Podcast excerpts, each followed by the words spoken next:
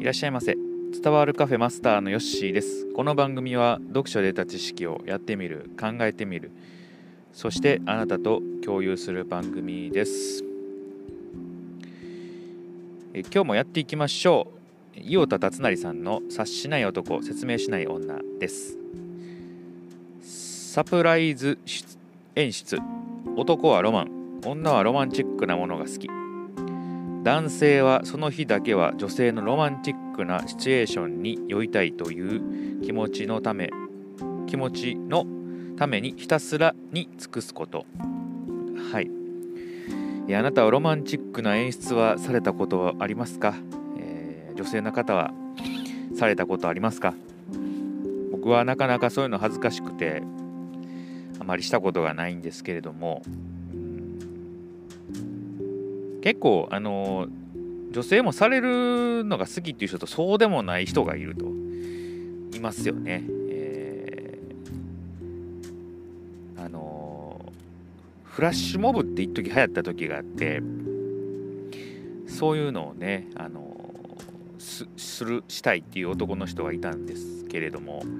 えー、気をつけなあかんのが女性がそういうのあんまり好きじゃないっていう人も中にはいるんでね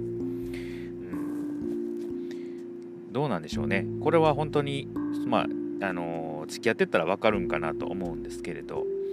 大事な時にね、そういうことして失敗してこけないようにね、してほしいかなと思いますね。えー、まあ、さらっと、まあ、そんなにこう、大掛かりじゃなくて、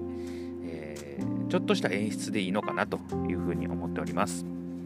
次行きましょう。大大恋愛もいつかは日常にその代わり記念日には思い切りときめく演出を。誕生日クリスマス交際記念などを盛大に祝う。はいまあ、どんどんこの祝うっていうことが少なくなってきますよね毎年毎年、え、例えば交際期間が長い人とかプレゼントってどうされてるんですかね？悩みませんか？相手のねえっ、ー、と欲しいものを私はあのどうせならやっぱり使ってほしいんで相手に聞くんですね。プレゼント何がいいと。でそれを買うっていうことなんですけども、え、いらないものをプレゼントされるほど苦痛なことはないかなと思いますので、まサプライズ感は全然ゼロですよね。えー、ですが、まあ、欲しいものが手に入るということではいいのかなと思います。うちではま誕生日プレゼントをあげては今もいるんですけれども、まあ、クリスマスとか交際記念日はそんな気にしてないですね。うん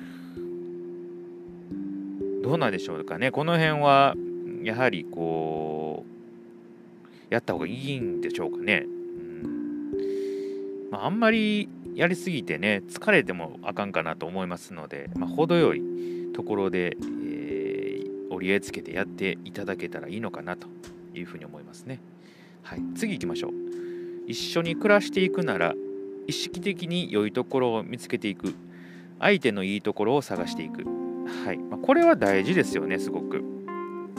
どうしても悪い点の方がこう見つけがちなんですけれどもいい点っていっぱいありますよね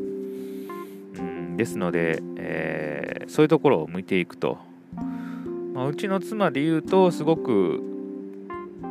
あの機嫌が安定している一定ですね。あの急に怒り出したり急に悲しんだりっていうことはないですし、えー、まあ、一定常に一定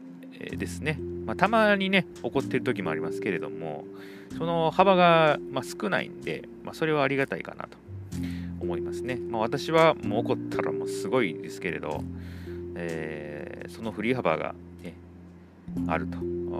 まあ、まずはね、そのことを認めるというところをね、学習しておりますので、えー、ちょっとずつ直していけたらいいかなと思います。